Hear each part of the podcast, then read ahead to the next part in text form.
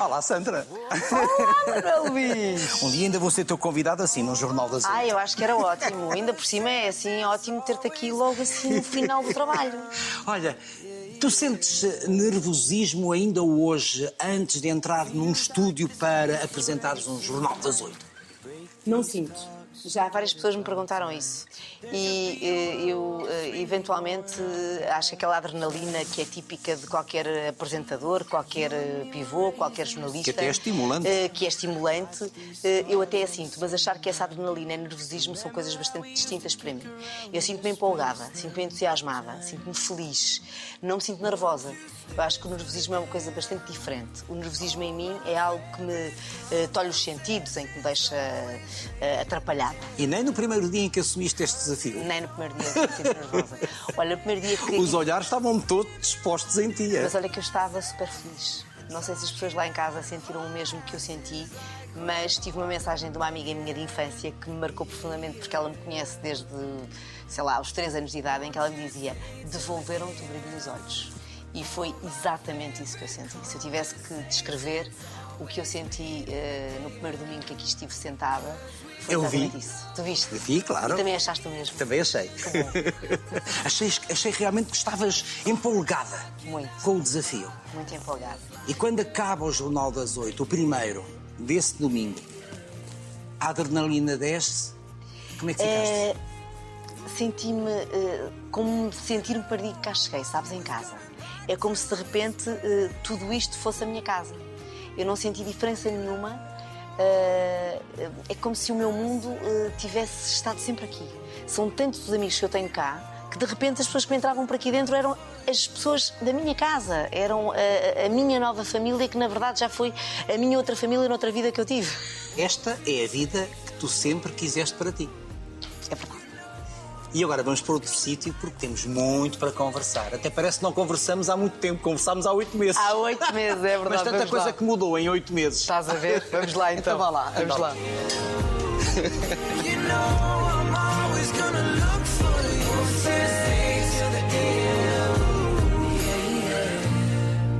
Como é que se reage quando aparece um convite, um desafio destes? Porque agora é a TV. Reage-se com felicidade. Com um brilho nos olhos, como te dizia há pouco. Mas não estavas à espera. Não, não estava à espera. Ah, mas fiquei muito contente.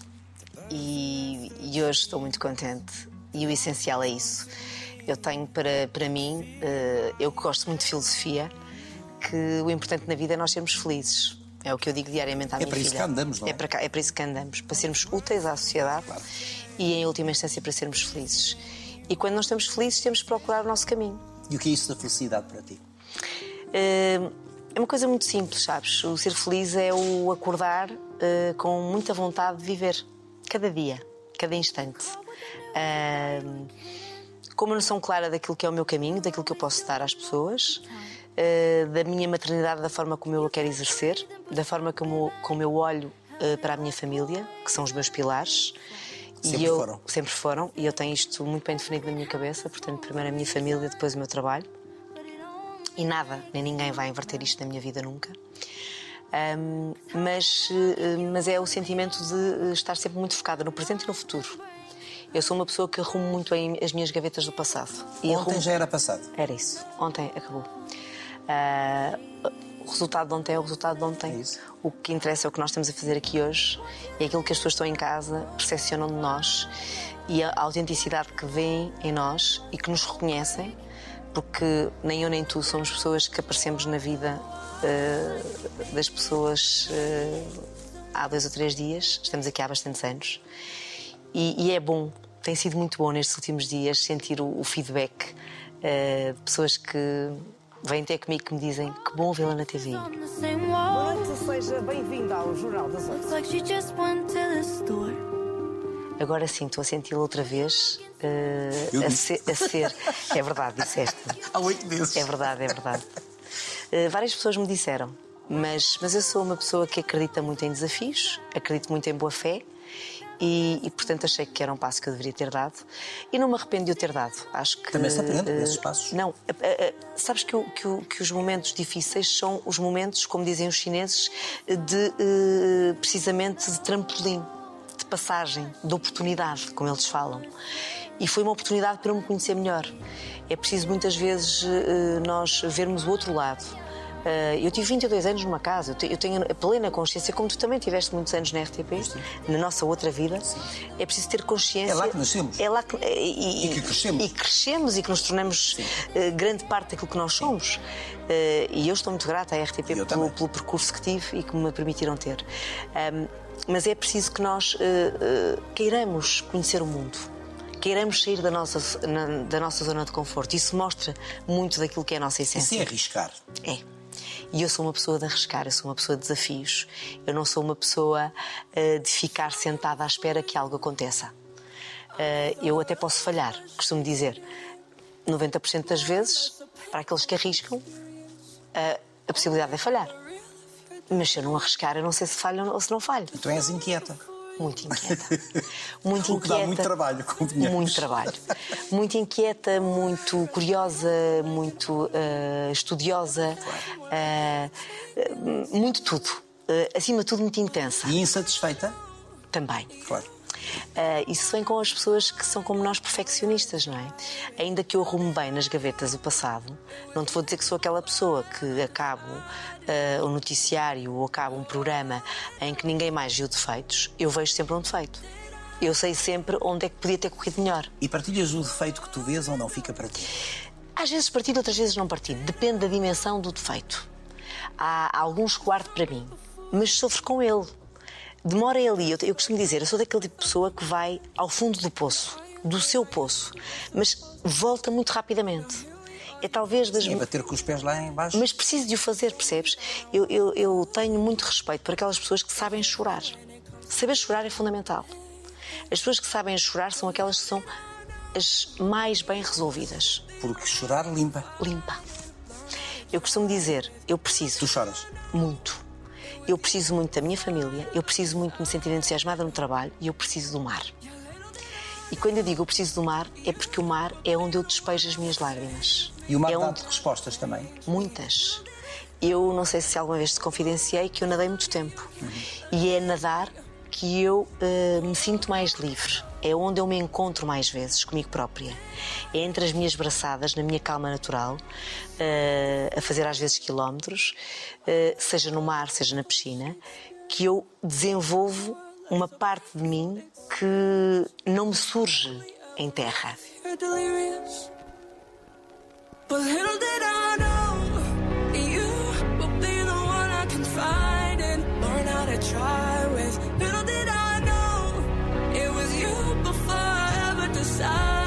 E eu não acredito nada em signos, mas a verdade é que eu sou carneiro com ascendente em balança. Para quem acredita nisto, há de ter um significado. No outro dia ouvi dizer que eram as pessoas mais ambiciosas, eram as carneiro e balança. Não sei se isto é verdade. Tu és ambiciosa. Eu sou ambiciosa, QB. Eu, desde sempre, eu acho que uma pessoa que, que desde sempre quis ser jornalista eh, não pode dizer que não é ambiciosa. Tu, quando tens um objetivo, naturalmente isso é uma ambição. Ter um objetivo é ter ambição. E persegues o objetivo. E, eu, acima de tudo, sou uma pessoa muito focada. Sou muito focada naquilo que eu quero e naquilo que eu eh, sei que posso dar. E eu sei o talento que eu tenho e tenho espelho em casa para também saber aquilo que eu não tenho talento para fazer. E, portanto, foco-me em fazer o melhor que eu sei, aquilo que eu sou capaz, e procuro afastar-me daquilo que eu sei que não serei tão boa a fazer. E procuro explicar àqueles que me contratam: olha, eu aqui sou boa, aqui sou menos boa e aqui sou má. Em que é que és má? Ou em que é que és Eh, menos olha, boa? põe-me a pôr a fazer um relato de futebol que tu vês que eu sou má. de certeza absoluta. Não gostas de futebol? Não, adoro futebol. Gosto imenso de futebol. é Eh, preciso uma, uma técnica para o fazer. É preciso ter uma técnica. Dominar a E técnica. eu nunca a dominei, nunca a treinei. Às tantas até é capaz- seria capaz de aprender. Mas, mas digo isto em tom de brincadeira, mas é verdade. E, e- e sei rir-me de mim própria. E sei, Ah, não, isso é uma qualidade. E, e- sei, e sei brincar comigo própria e com aquilo que eu não sei fazer. E tu foste ao mar quando te desafiaram para vir para a TVI? Tiveste necessidade de ir ao mar ou não? Logo, A sério? logo. Porque isso é uma decisão sempre hum, muito solitária. Devo dizer-te que saí eh, da Cofina e no sábado seguinte estava a mergulhar em Porto Covo. E nesse mergulho reencontrei-me, redescobri-me e saí de lá rejuvenescida, certa de que o meu caminho era aqui e com todas as mágoas apagadas. Ah, e isso, para mim, é fundamental para dar um passo em frente. E, portanto, eu preciso sempre de ir ao mar. Eu faço sempre este exercício. Ah, é um exercício que está em mim. Eu preciso de água. Eu teria muita dificuldade em viver longe do mar. E acho que foi alguém no mar, num navio, que te disse que o importante é que tu saibas encher o teu tempo. É verdade. E não foi assim há tanto tempo, foi num cruzeiro que eu fiz agora, ah, recentemente. Em Com a tua que- filha? Com a minha filha. Eu levo a minha filha para quase tudo. A Sara. A Sara. Menos para aquilo que eu não posso, que é o trabalho. E mesmo para o trabalho, quando ah, consigo, ah, e é mais leve, trazê-la, porque ela gosta de ver e conhecer, e é muito curiosa, eu trago. Mas levei-a para um cruzeiro e conheci, eu gosto imenso de conhecer pessoas e falo, como, como bem sabes, pelos cotovelos, a Sara também. Conhecemos várias pessoas e uma delas dizia-me isso. eh, o importante não é eh, o tempo que nós temos para viver. O importante é como vivemos o tempo que nos é dado para viver. E vivê-lo com intensidade. E eu vivo assim. Eu vivo, aliás, eh, olha, hoje, por curiosidade, não trouxe a pulseira que eu encontrei, ou aliás, que me encontrou em Miami, que é uma, uma pulseira que diz bastante sobre mim, que diz eh, ela sonhou e ela conseguiu. E é isso que eu penso todos os dias da minha vida. Todos nós temos o direito de sonhar e perseguir esse sonho. E só aqueles que de facto eh, se demitem dessa ambição é que perdem a oportunidade de serem aquilo que poderiam um dia ser. Eu, quando falo com os meus amigos de infância, todos eles sabem que eu não deixei de ser a pessoa que eles conheceram no passado e que tu tiveste a oportunidade de ver, ainda há oito meses atrás, Exatamente. quando falámos. Eh, isso conforta-me imenso.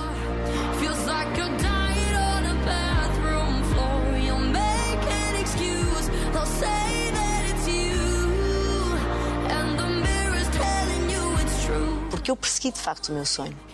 E estou aqui, no auge da minha carreira, eh, no auge da, da minha maturidade, no auge da minha maternidade, a sentir-me em pleno e com a certeza absoluta de que o auge nunca é o auge. Ou seja, nós podemos considerar que é eh, o ponto onde tu te querias estar com esta idade.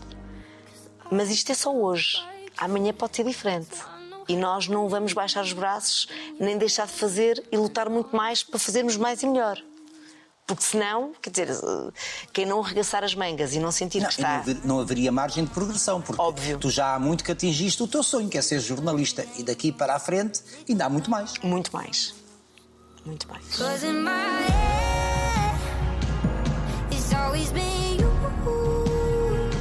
Que ideia que tinha a jovem quando queria ser jornalista? O que era para ela ser jornalista? O que seria? Olha, quando eh, eu iniciei esta profissão, eu queria contar histórias. Contar histórias que interessassem às pessoas e que dissessem muito à vida das pessoas, que as ajudassem a tomar as melhores decisões.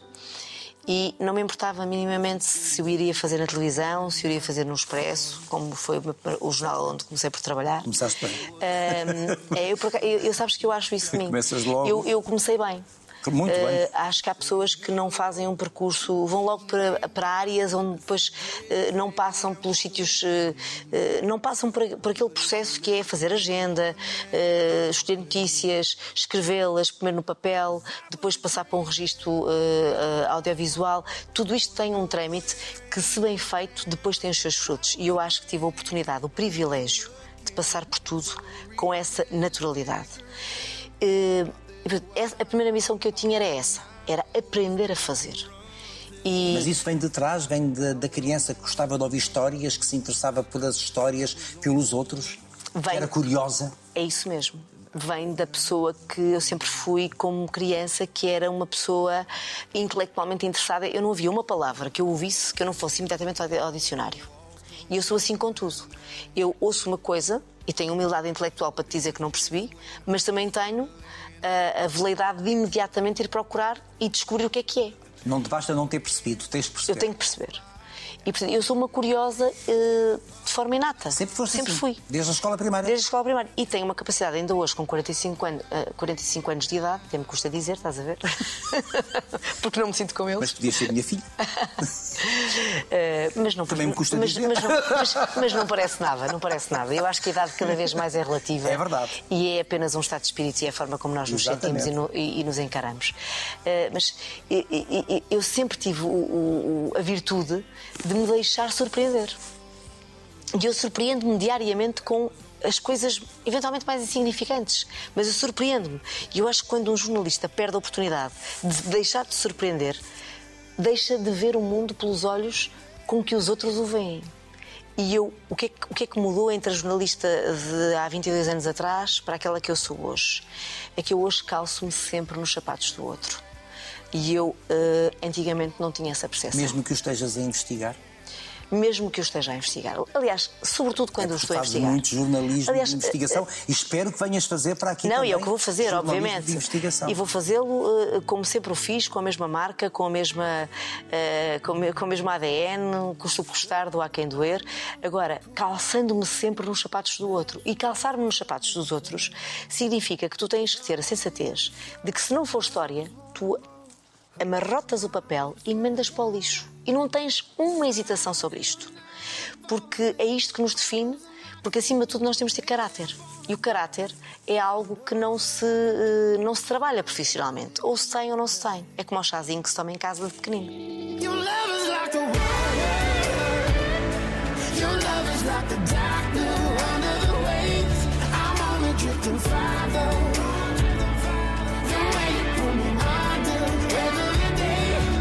Como jornalista de investigação, tu sentes-te uma justiceira? Não, de todo. Eu sinto-me uma pessoa justa, que é muito diferente de ser justiceira. Eu sou justa o suficiente para eh, investigar uma história, história em profundidade e dar oportunidade a todos, quantos eh, sejam necessários, para dissecar todas as vertentes da notícia. Agora, eu não faço daquilo eh, um campo de batalha em que sou eu contra alguém. Nunca. E quem me pôs nesse patamar só o pôs por não ter outra resposta para me dar que não seja a maldade de dizer ela está a perseguir-me. Isso nunca aconteceu na minha vida, isso nunca vai acontecer. Nunca te arrependeste de nada? No, no plano do jornalismo? de Do jornalismo nunca me arrependi de nada. Eu eh, tenho a certeza absoluta eh, que fiz sempre tudo como mandam as regras, como manda a ética, como manda a boa deontologia e tenho a honra eh, de dormir todos os dias muito descansada, de fazer sempre aquilo que eu deveria ter feito. Dir-me-ás, há dias melhores, há dias piores, como para toda a gente. Eu tive agora recentemente um processo em tribunal, o primeiro em 22 anos de carreira. a Isso já primeira quer dizer vez. alguma coisa. Eu quero dizer muito sobre mim. E eu comecei por dizer ao Martíssimo Juiz que era a primeira vez que estava sentada diante de, de um juiz, num banco dos réus, e que seguramente terei errado muitas vezes, mas que daquela vez tinha a certeza absoluta que não tinha errado. E prendia-se com o facto de eu ter dito numa reportagem há uns anos atrás que um jovem de apenas 16 anos tinha eh, sido coagido a uma confissão para eh, ser eh, levado a uma prisão preventiva que depois veio a ser considerada ilegal. O Estado português foi condenado a pagar-lhe uma indenização precisamente porque se confirmou que ele não cometeu o crime pelo qual foi condenado. Eh, e no final desse, desse julgamento, o juiz não só escreveu que eu podia, como deveria ter contado essa notícia. Eu acho que isso diz muito sobre mim. Até a justiça tem ah, ah, a qualidade, mesmo quando nós tantas vezes a pomos em causa, porque não é rápida, ah, mas não tem a ver com os profissionais que lá têm. Tem a ver com o sistema que nós temos montado em Portugal, que faz com que nós sejamos, sejamos morosos muitas vezes naquilo que devíamos ser muito mais rápidos e mais ágeis. Mas a justiça tem esse mérito de muitas vezes E tu sabes isso na pele. eu sei isso na pele. Eh, e tenho muito respeito pelos profi- profissionais que trabalham o melhor que podem e sabem, mesmo sabendo as condições que lhes dão. E sentes-te poderosa? O jornalista tem poder. Eh, eu sinto que tenho o poder de influenciar pessoas e não me demito desse poder. Mas uso esse poder o melhor que eu sei e posso para que esse poder ajude muita gente a recuperar a dignidade que muitas vezes lhe é roubada. E se esse for o meu poder, eu já me sinto digna de o ter. Uma notícia TVI que mostra um lado particularmente eh, pouco ético por parte daqueles que o fizeram. Se não fosses jornalista, terias gostado de ser outra coisa? Uh, sabes que eu em tempos diz, disse isto muitas vezes. Uh, eu, quando era pequenina, gostava também de ter sido bailarina. que era um sonho que eu tinha de criança, mas que em Felgueiras, ao tempo em que nós vivíamos, não havia escolas de dança. Aliás, a minha mãe, eh, se faceta, não sei se é conhecida eh, dela, é que ela inventava tudo. Ela, eu dizia que queria ser bailarina, ela inventava, ela chamava uma russa para dar aulas de uh, ginástica rítmica, inventava professoras de piano, inventava centros de cultura para, para que nós pudéssemos, eu e as, as pessoas da minha geração e os, e os vindores, de fazermos aquilo que não tínhamos a oportunidade de fazer numa terra tão pequena como Felgueiras. Mas eu gostava muito de ter sido bailarina porque eu gosto muito de dançar. Eu acho que a música e a arte uh, mostram muito de nós. E também nos libertam. Uh, libertam-nos, mas, mas mostram uma dimensão de ti que não é conhecida do grande público. Uh, quem está na, no jornalismo tem uma missão uh, muito importante, que é de contar a verdade, e há outra missão muito importante, que é o de tu te libertares dos dramas que tu levas para casa. Porque não há nenhum bom jornalista que não leve para casa as dores e as amarguras daqueles que te contam os seus problemas. E são tantos diariamente. Não te consegues distanciar? Eu acho que, sendo a pessoa que eu sou, e eu considero-me genuinamente boa pessoa, eh, não é possível eu libertar-me disso assim como quem corta um fio. E o que é uma boa pessoa? Uma boa pessoa é uma pessoa que se importa com os outros, que vive, que partilha com os outros os problemas que essas pessoas têm, que as ajuda a resolvê-los, mesmo que não faça uma história com elas. Tenho tantas histórias que eu nunca fiz na vida, mas que ajudei a resolver. E isso é algo que me que não é, não é para trazer para a pantalha, mas é para, para, para nos dar o conforto de sabermos que, que podemos ajudar. Para nos Como dar o tu- conforto de sabermos que muitas vezes não somos aquilo que nos pintam. É isso Não mesmo. é? Uma vez deram-me uma mala que, diziam, eh, que dizia precisamente isso: Eu sou o que tu vês, não o que contam sobre mim. E eu acho que sou isso. Eu acho que se olhares nos meus olhos, eu sou muito aquilo que Ah, as eu pessoas. conheço-te há muito tempo, portanto, tu eu conheces, sou- sabes. eu sou. Eh, mas eh, eu sou, eh, de facto, a pessoa que. qualquer um, costumo dizer, qualquer um que me queira conhecer e queira falar sobre mim, eu só peço uma coisa: que se sente cinco minutos e que fale comigo. E a seguir falo. E opino. Mas antes de o fazer, demita-se, pelo menos, de ter uma opinião formada, porque não teve ainda o privilégio de saber quem eu sou.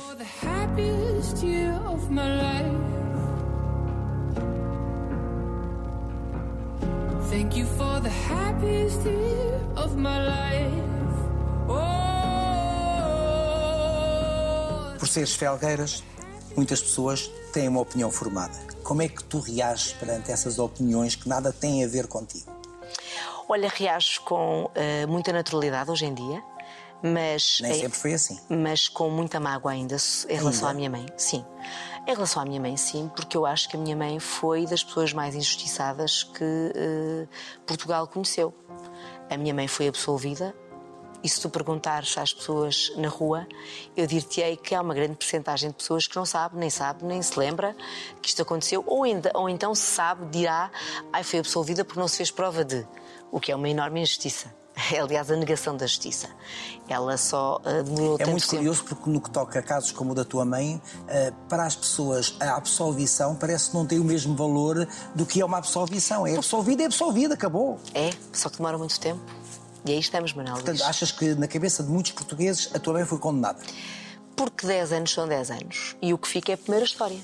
E eu tenho muita consciência nisso, disso todos os dias em que trabalho Isso é como os história. desmentidos na imprensa, não é? Nunca são lidos pelas mesmas pessoas, nem, nem- nem são colocados com o mesmo relevo de uma e, não, notícia. e não tem o mesmo impacto. Pois não tem. Portanto, nós temos de ter a consciência de que Aliás, uma boa notícia não tem impacto. é uma boa Isso, notícia. isso não é terrível. Até para o jornalista. é, é, é pior que terrível, é sórdido. É sórdido. E eu aprendi uma lição muito grande que me faz eh, dizer à minha filha diariamente: Sara, tu eh, deves saber que não podes viver com o peso do teu nome. E ela já vive, com 9 anos. Já viveu. Já lhe perguntaram na escola: eh, A tua avó roubou? E ela chegou a casa e perguntou. E nós respondemos-lhe, obviamente, não, nunca ninguém roubou. E como é que tu te sentiste? Senti-me triste pelos pais das crianças que lhe disseram isso. Triste por haver gente tão mesquinha que tenha tido a veleidade de contar a um filho algo que lhe permitiu, sendo criança, ir perguntar isso a outra criança. Eu, como mãe, jamais o teria feito. E tive que explicar à minha filha o melhor que eu pude que eh, isso nunca aconteceu e que nunca se de- deixasse melindrar por nada do que lhe pudessem dizer, nem sobre a avó, nem sobre a mãe. Porque eu nunca tive problemas, nem terei, em expor a minha filha publicamente, porque nós somos pessoas muito frontais e vivemos com o que somos. Não temos vergonha de rigorosamente nada daquilo que fizemos. Pelo contrário, temos muito orgulho em ser quem somos, como somos. Do percurso que, que- que fizemos desde Felgueiras até Lisboa, onde vivemos ainda hoje todos, precisamente para estarmos em família e para nos ajudarmos uns aos outros. Sem a minha mãe eu não seria a profissional que sou e devo-lhe esse agradecimento todos os dias da minha vida. E a Sara é o exemplo pleno de uma criança feliz que percebe perfeitamente que eh, é a Sara e que é só assim que tem que ser conhecida a Sara. E eu peço-lhe todos os dias que eh, saiba viver apenas com o nome Sara, que é o que ela é, para ser julgada pelos seus defeitos, pelas suas virtudes e para não carregar esse fardo, nem ao mesmo tempo ser beneficiada, porque às vezes também sabemos que as crianças acabam por ser beneficiadas por serem filhas de quem são. E eu não quero nem uma coisa nem outra. Quero que ela seja tratada exatamente como outra pessoa qualquer.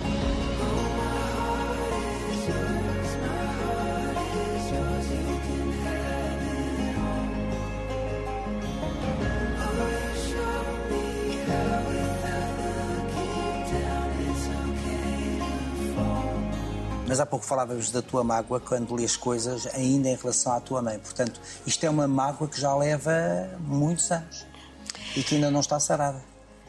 Achas que algum dia estará sarada? Dizia-te há pouco eh, que eu consigo arrumar as minhas gavetas todas do passado. Esta está desarrumada. E consigo. Esta é talvez a única que eu tenho dificuldade em arrumar por isto. Porque não foi só comigo. Eu, aquelas que são comigo, eu arrumo-as bem. Aquelas que eu vivi ao lado da pessoa que eu mais amo, que me pôs no mundo, eh, que fez tudo por mim, que continua a fazer tudo por mim, eu tenho muita dificuldade em arrumar. Porque ninguém me contou. É um conta-me. Ninguém me contou. Eu vivi. Estavas lá. Eu estava lá. Estiveste sempre lá. Eu estive lá no dia ah, em que estourou a notícia, eu estive lá no dia em que ele veio para o Brasil, eu estive lá no dia em que eu trouxe do Brasil.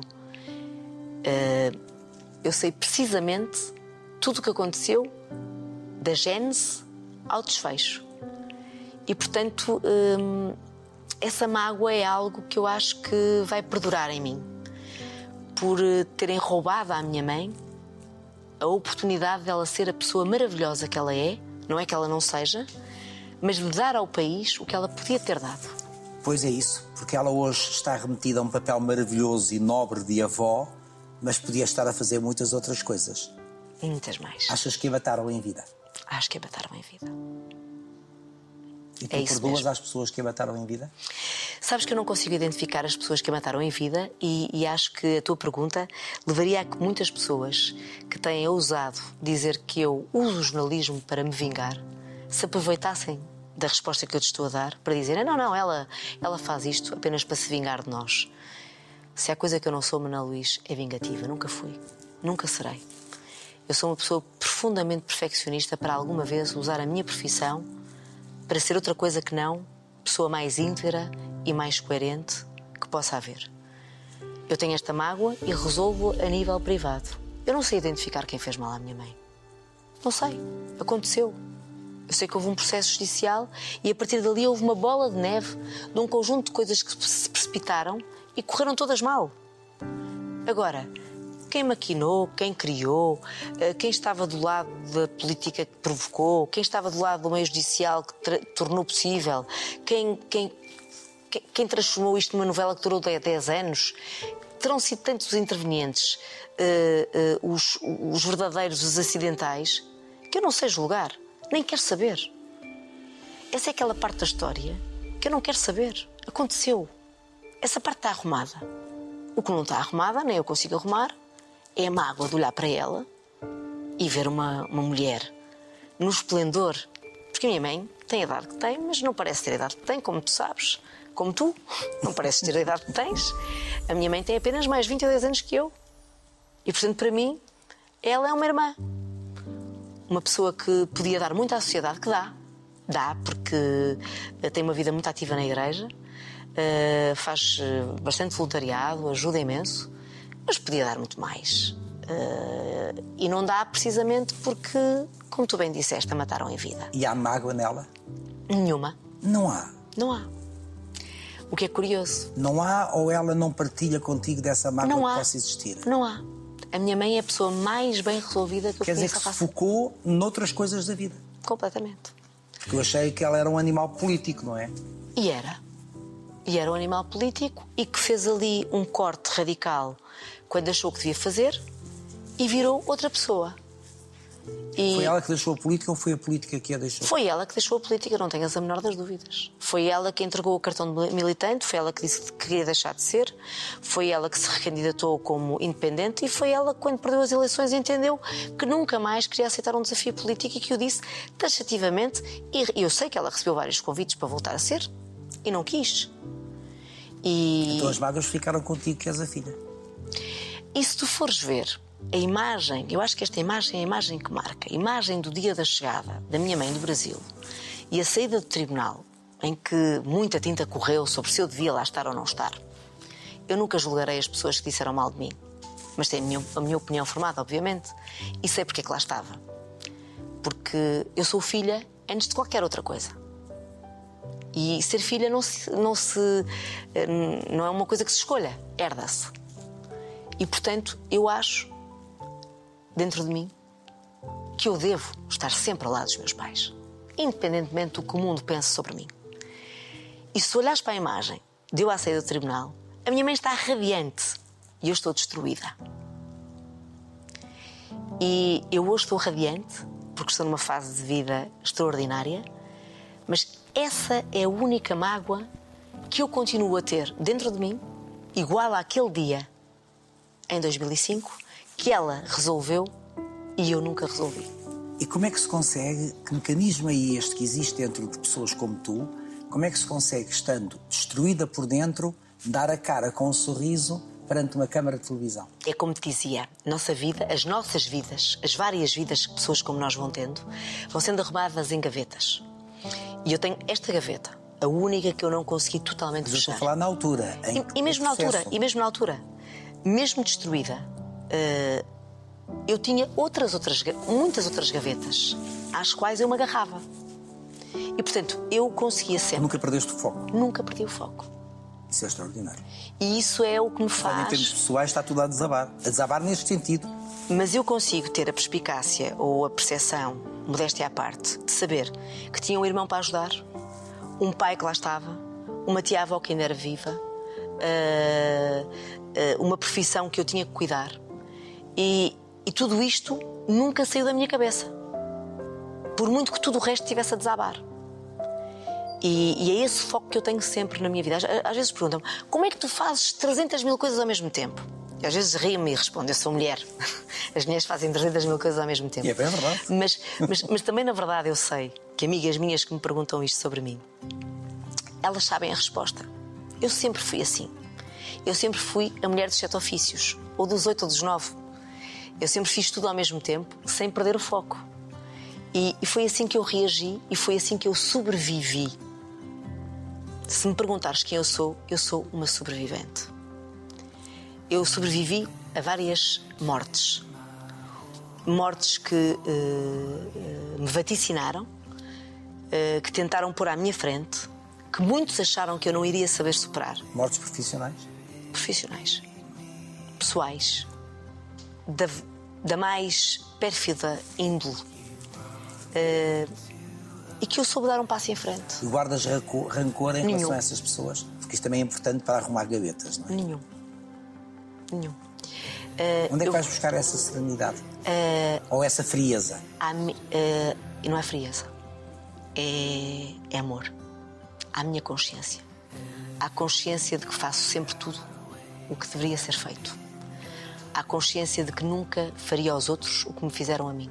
E, portanto, nunca seria capaz de lhes devolver aquilo que me fizeram e eu não gostei. Felgueiras, enquanto comunidade, respeita-vos, respeita a tua mãe? Muito. Muito. Porque isso também é importante reforçar, não é? Eu sempre que vou a Felgueiras sinto um carinho imenso de toda a gente. Meu pai continua a viver lá, os meus pais são casados, mas eh, eh, vive a vida entre Lisboa e Felgueiras, continua a ser- ter o seu escritório de advogados. E, e sempre que lá vamos, toda a gente me pergunta, aliás, eu sou a Sandrinha em Felgueiras, é curioso. E eu gosto que as pessoas, quando vem alguém dizer-me, sou doutora, pa- para o baile, eu sou a Sandrinha, trate-me como sempre me tratou. Eu, eu gosto que as pessoas me tratem como sempre me trataram. E regressar a Felgueiras é regressar a casa? Sempre regressar a casa. Boa pergunta. Já não é bem regressar a casa, porque eu tenho lá os meus amigos de infância e tenho lá eh, a minha família. Mas tudo o resto já se tornou demasiado diferente. Eu já vivo em Lisboa há muitos mais anos. Eu vim para cá com, com 18, tenho 45. Para a faculdade. Portanto, eh, vivi eh, muito mais tempo da minha vida em Lisboa do que vivi em Felgueiras. De qualquer das formas, eh, Felgueiras tem em mim aquele sentimento de, de pertença. De foi aqui que eu cresci. É berço. É berço. Mas já não é a minha terra. Eu já não conseguiria voltar para viver lá. Mas tenho aquele carinho particular ter sido a terra que me viu nascer.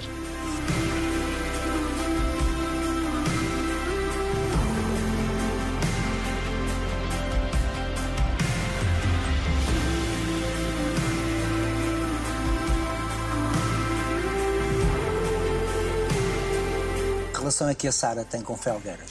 muito boa. Sabes que a Sara eh, tem como melhores amigas, ou uma das melhores amigas, para não ser injusta em relação às demais daqui de Lisboa, uma filha de uma grande amiga minha de infância, que é a Inês. eh, que ficou muito triste por não ter participado no filme da última entrevista que nós fizemos, também gravou.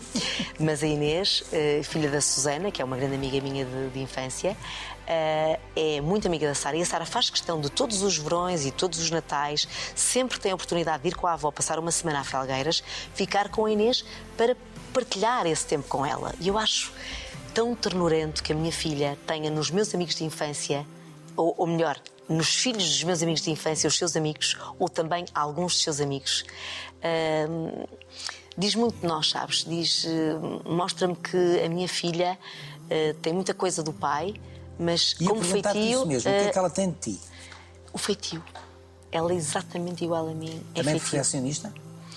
Eh, talvez não aí, mas na forma como comunica, na forma como interage com os outros, como sociabiliza, eh, como gosta de ser afável, como gosta de ajudar. A de... tua família é essencialmente mulher, já reparaste? Nós somos matriarcas. A minha avó era a matriarca. A minha avó só se casou com 40 anos, precisamente para deixar que todos os irmãos, porque ela ficou órfã de pai e mãe muito cedo, aos 16 anos, e tinha nove irmãos para criar, e ela casou todos e só depois é que se casou ela. Ficou apenas com dois irmãos que viveram o resto da vida. Os dois que não casaram viveram o resto da vida com ela Portanto, esta na mesma firmeza, casa. esta firmeza de caráter vem daí. Vem daí. E isso passou para a minha mãe e passou para mim e, e eu acho que passou para a Sara. E nós sentimos-nos muito assim. Nós tomamos as decisões que devemos tomar e tomamos-las quase sempre em conjunto. Já não falas para mim. Já não olho para ti. Assim já não vai dar. Que medos é que tens em relação à Sara? Tenho medo que ela não seja feliz, mas tenho certeza que ela vai ser. Mas vivemos num mundo muito complicado, cada vez mais complicado. Quais são os medos? Olha, eu, eh, para combater os medos, porque eu sou demasiado, demasiado pragmática e, e sou focada na solução e nunca no problema, eh, já meti na minha cabeça, já lhe disse a ela que ela tem que estar preparada para ser a melhor que conseguir ser, sem derrubar ninguém e sem passar por cima de ninguém, mas tendo uma profissão Mas que a isso é uma exigência ser a melhor? Não. Ah. É uma exigência ser a melhor que ela conseguir ser. Muito bem. Não é ser melhor do que ninguém. E, não- todo- e muito menos a todo o custo. a todo custo. Eu nunca fui e nem nunca quis ser a melhor da minha turma. Acabei por ser. Eu quis sempre ser a melhor que eu podia ser. Há uma grande diferença nisto. É tu dares o melhor de ti ou queres ser o melhor ah, do quarteirão. E eu quero muito que ela aproveite as potencialidades que lhe estão a ser dadas para que ela escolha e tenha a oportunidade de escolher aquilo que ela quer ser que procure, que se desafie, que se inquiete. Ela já tem ideias? Muitas. agora diz que quer ser cirurgia plástica.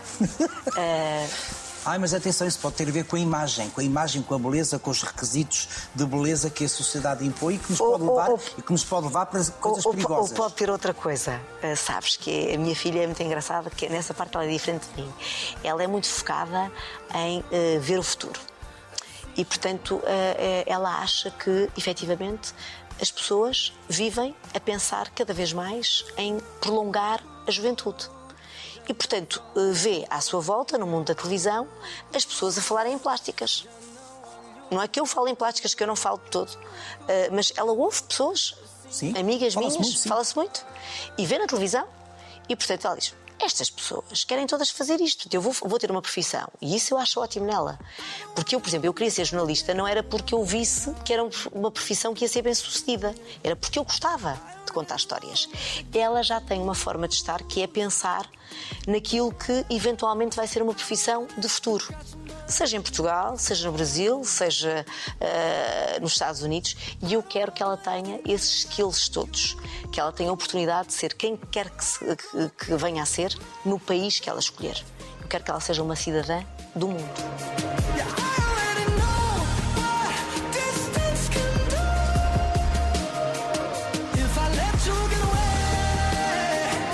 Ela é meiga? Muito meiga. É a pessoa mais meiga, todos os dias me diz: Mãe, não há ninguém que eu ame mais do que tu. E eu respondo: E eu a ti, Sara. Mas tu também dizes da tua mãe que ela é a melhor mãe do mundo. É verdade. Portanto, tu também tens esse lado meio terno, porque quem te vê como profissional acha-te uma mulher de têmpera, não é? De nervo, firme. Há meiguice? Há doçura? Devolvo-te a pergunta: o que é que tu achas? Isso não vale. Isso vale. Não, não. Quem, quem é que coloca as perguntas? Eu acho que no teu caso eu podia-te fazer essa pergunta. Porque eu acho que qualquer pessoa que me conhece sabe genuinamente que eu sou muito meiga. E a mim fica-me mal dizê-lo. Ah, mas todos os meus amigos, todos aqueles que me conhecem verdadeiramente, sabem que eu sou muito espontânea, muito genuína. Aliás, eu tenho um grande defeito, que é ter uma boca enorme. Eu falo muito. Eu sou demasiado frontal. A maioria das pessoas não uma aguenta, é não aguenta a minha frontalidade. Mas eu sou o que sou. Eu nunca preparo uma entrevista. Ah, há pouco perguntavam-me: então, já preparaste o que é que vais dizer ao Manuel Luís quando estiveres a conversar Não com é uma ele? conversa. Não. Vou conversar com ele, o que ele me perguntar, pergunta, o que eu responder, A respondo. frontalidade, por vezes, tem eh, um efeito nefasto, como tu sabes, não é? Mas nunca te arrependeste da tua frontalidade. Nunca. Nem nunca amaciaste a tua frontalidade, porque há maneiras depois de sermos mais macios. Ouve, eu acho, eu acho, eu acho, Isso faz aprender com a eu idade. acho, que, eu acho que a idade amacia-nos a todos, não é? Exatamente. A idade obriga-nos a ter esse lado de poker face, É. de sabermos estar. Mas eh, a frontalidade está cá. É uma questão de personalidade, é uma questão de saber estar. Eh, A jornalista também ganha com isso. É uma marca. é, é- é algo que eu tenho em mim. Muitas vezes dizem-me: Ah, tu deves ser menos acelerada, tu devias ter um registro mais calmo. É quase como dizerem assim: oh, Manuel Luís, tu agora vais ser eh, uma pessoa diferente daquela que tu és. Tu és isto. As pessoas gostam de ti por aquilo que tu és. Nós não devemos mudar a nossa essência. Nunca te cansaste de ti, que às vezes canso-me de mim. Eu, eu cansar-me de mim, acho que não me cansei. Cansar- eu eu rio-me de mim. Exato. Eu rio-me imensas Ai, vezes não, de mim. isso. Aliás, rio-me, eh, sou a primeira a rir-me de mim próprio porque isso automaticamente esvazia o riso dos outros. É, é verdade, É é, verdade, é verdade. Agora, eh, eu ah, às vezes tenho, é, eh, até, até me pode ficar mal, estás a ver? Excesso de frontalidade. Eu tenho pena de ser tão sofredora, de eh, sofrer tanto com as pequenas coisas, com as miudezas eh, das irrelevâncias que os outros não veem e eu vejo no meu trabalho. Uh, mas eu sei que falhei, eu sei que eu valia uma vírgula que muito estava exigente contigo muito exigente, mas uh, sinto pena de não ser capaz de combater este sofrimento. Então nunca tens aquela sensação de trabalho perfeito, Não, sem uma mácula. nunca. E sou igual ao meu pai, igualzinha. E pai, desculpa-me, mas isto é teu, é genético, está em mim, não consigo deixar de ser. No outro dia disse-lhe isto.